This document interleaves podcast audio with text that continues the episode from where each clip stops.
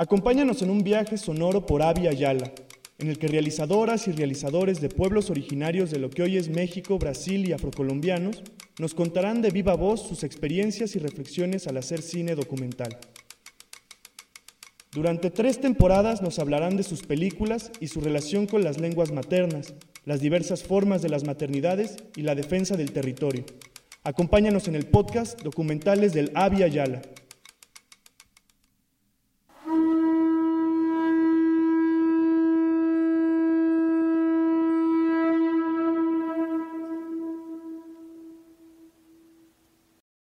Bienvenidas, bienvenidos y bienvenides al tercer episodio de la temporada Lenguas Maternas del podcast Documentales de la Yala, en el cual nos acercamos a documentalistas que trabajan para recuperar las lenguas, al tiempo que reflexionan su importancia e incidencia en las distintas posibilidades de existir y hacer mundo.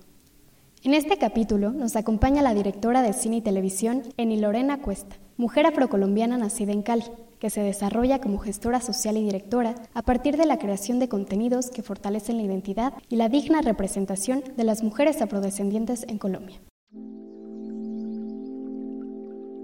Encontramos a Eni a partir de mirar el capítulo Emilia, de la serie documental Guardianas desde el cuerpo y el alma, una serie documental realizada en plena pandemia, donde las y los realizadores tenían que crear sus propios caminos para producir documentales.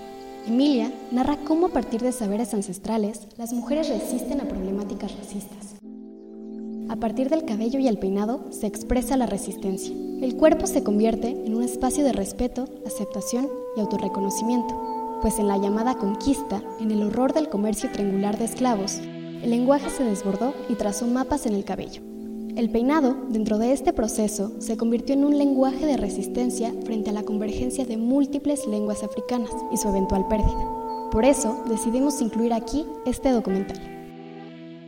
Después de ver Emilia, hablamos con Eni y le preguntamos qué fue lo que la motivó para embarcarse en la producción audiovisual comunitaria, cómo le fue en ese proceso y cuáles fueron sus aprendizajes desde entonces. Acompáñanos.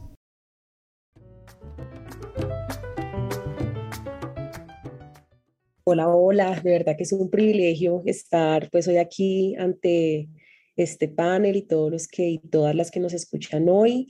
Eh, lo más importante eh, en mi caso es encontrar en lo audiovisual una forma para mí de resistencia, una forma de un lenguaje eh, donde yo puedo narrar, contar desde lo que siento lo que me motiva mucho es el encontrarme con nuevas experiencias. Yo creo que aprendo más cuando estoy afuera que cuando estoy sola. Aprendo más cuando estoy con la, con la comunidad, aprendo más cuando estoy con la cámara, eh, aprendo más cuando estoy escuchando una, historia y eso me ha hecho lo que eh, hoy soy como mujer, ¿no? Y, y, y mi autorreconocimiento como mujer negra en el mundo, que lo recalco y lo refuerzo porque estamos en un contexto continuo de, de, de, de, dolor, donde los cuerpos negros y los cuerpos indígenas constantemente estamos eh, buscando cómo eh, ser escuchados, ¿no? Y, creo que eh, nos enfrentamos a un mundo hostil, a un mundo cruel, a un mundo que todo el tiempo quiere silenciar lo diferente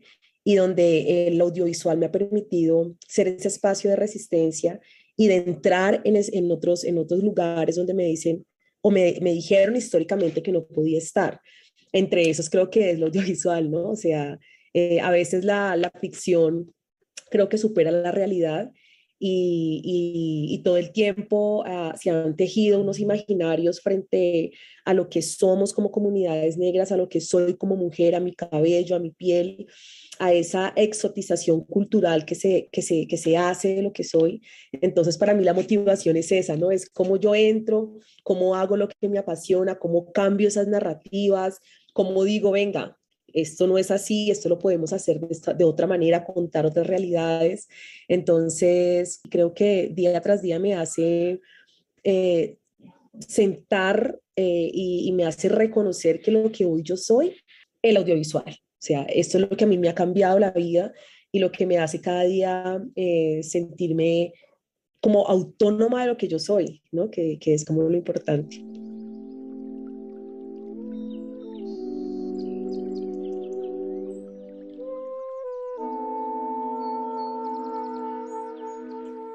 Hay algo muy particular que me ha pasado en este tiempo y es que en la gran mayoría pues, de espacios donde hablamos este tema más enfocado desde una perspectiva étnica, eh, generalmente siempre soy la única mujer, generalmente, y generalmente no encuentro más experiencias afrodescendientes.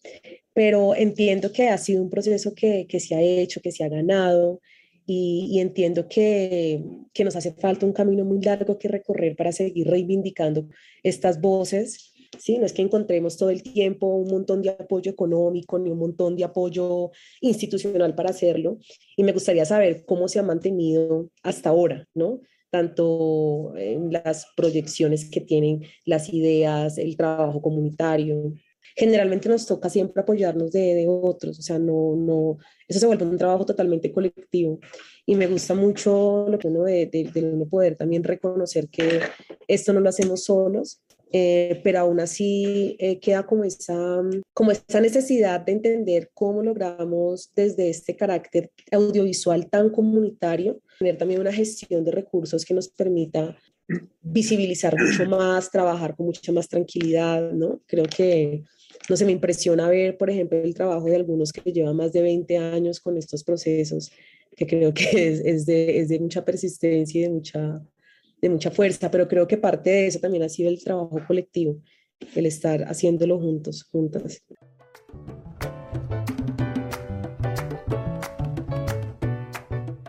De los aprendizajes ha sido siempre el, el, el, conectarnos. Yo siento que la conexión y el entender de que esto que hacemos realmente hace un cambio, donde la gente, donde las personas pueden comunicar de manera asertiva lo que sienten. Un ejemplo muy claro fue lo que pasó con, eh, con la trenzadora, con Emilia Neida. Parte de este proceso nace en momentos de pandemia, donde no habían equipos, donde no podíamos salir, donde no se tenía la posibilidad de ir al, campo, de no se podía hacer nada y veía que las mujeres, en este caso las mujeres negras en Colombia, estaban haciendo un proceso de resistencia a través de los saberes ancestrales para guardar y cuidar sus comunidades. Y me preguntaba cómo hacemos para que ellas eh, tengan voz en este tiempo y para que el trabajo que están haciendo sea realmente escuchado eh, y valorado. Estas mujeres en este tiempo, en ese tiempo lo que hicieron fue salvaguardar y cuidar comunidades donde ni siquiera había agua, ¿no? Donde tenían que trabajar todo el tema de salud mental, donde tenían que tratar el COVID desde otras circunstancias sin ni siquiera tener un acceso a, a, un hospital.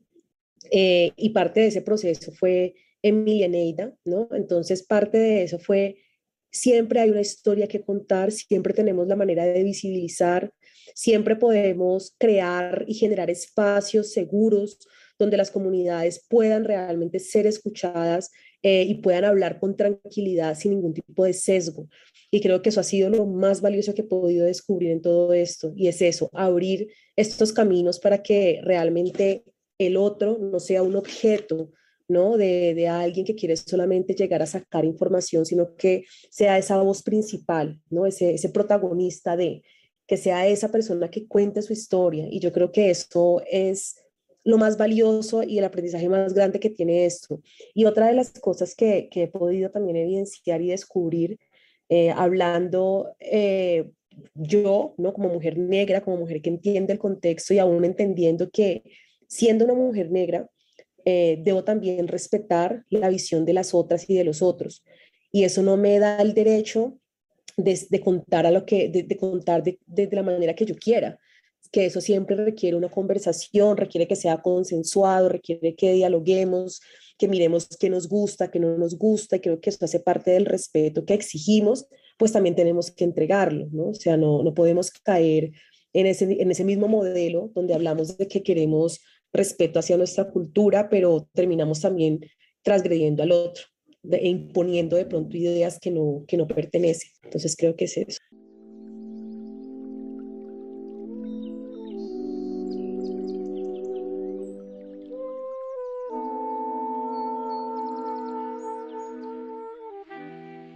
Eh, me ha parecido también como muy interesante que dentro de los procesos los jóvenes y las, y las, y las, y las personas pues jóvenes y niños están como muy involucrados y en ese tiempo ha habido un interés muy grande en ellos estar muy atentos a, todo el tema de, de, de, la cultura vista también desde, desde el audiovisual.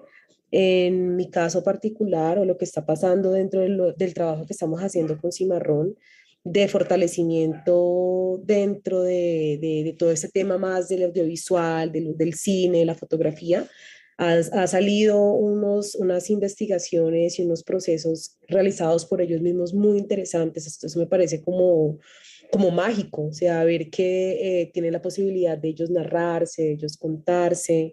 Parte de las experiencias que hemos podido observar eh, y que han salido de ahí es que ellos logran... Eh, eh, generar sus videos, eh, logramos también que un grupo de niños narraran su, visión de ellos mismos y esto hizo parte de una presentación en un museo. Entonces creo que, eh, que los jóvenes en este tiempo entiendan la importancia del audiovisual para ellos y que les apasione ha sido muy satisfactorio.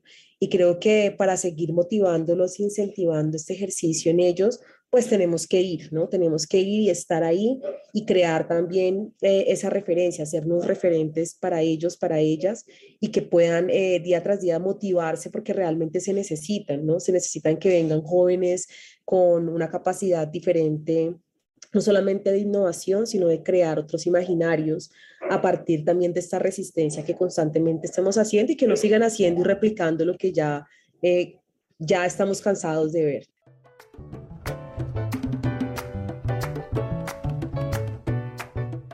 Esta, esta serie em, de guardianas que se le llama, que, está también en el festival, eh, vino a ser parte también, o, lo invitaron a ser parte de esos archivos de memoria eh, para la nación, siendo un material que evidentemente fue grabado desde Zoom, como les dije anteriormente, donde no fuimos a un territorio, donde solamente fue una cámara eh, desde un computador y empezar a crear un archivo de memoria y creo que se, se hizo y se está haciendo, se está logrando. La gente eh, eh, ve y encuentra que este material se narra de una manera diferente, que hay una, hay una propuesta eh, muy contundente frente a lo que se está buscando y las comunidades y, y, mi comunidad cuando, cuando se ve reflejada desde esa visión de alguien que entiende y conoce solamente he podido eh, encontrar orgullo, he podido encontrar que este, estos materiales se usan para ellos poder seguir replicando, enseñando, para ellos poder mostrar sus trabajos y creo que eso ha sido parte como de los, de los logros gigantes que hace, eh, que estamos haciendo desde Cimarrón Producciones como una iniciativa de, de narrarnos realmente como somos.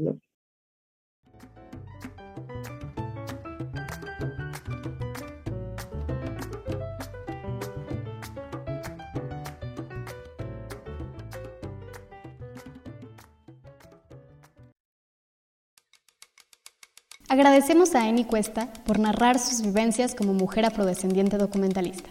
Su voz nos permite entender el proceso personal que ella vivió a partir del autorreconocimiento que finalmente se transformó en resistencia audiovisual. Una vez más, se nos presentan los distintos procesos personales y colectivos desde los que nacen los documentales. En Guardianas desde el cuerpo y el alma, las personas que pertenecen a la comunidad afrocolombiana nos cuentan su historia. Son una voz que replantea formas de vida desde el rechazo colectivo a un sistema edificado desde el colonialismo. En este sentido, que el rescate de la lengua, una lengua que se corporiza desde el cabello, es capaz de generar comunidad entre las mujeres afrodescendientes. Llegamos a nuestro último capítulo de la temporada Lenguas Maternas. Pero sigue pendiente, la charla con Eni fue la puerta para que varias invitadas nos hablen de maternidades y documental desde distintas latitudes. Acompáñanos en nuestra próxima temporada. Te esperamos.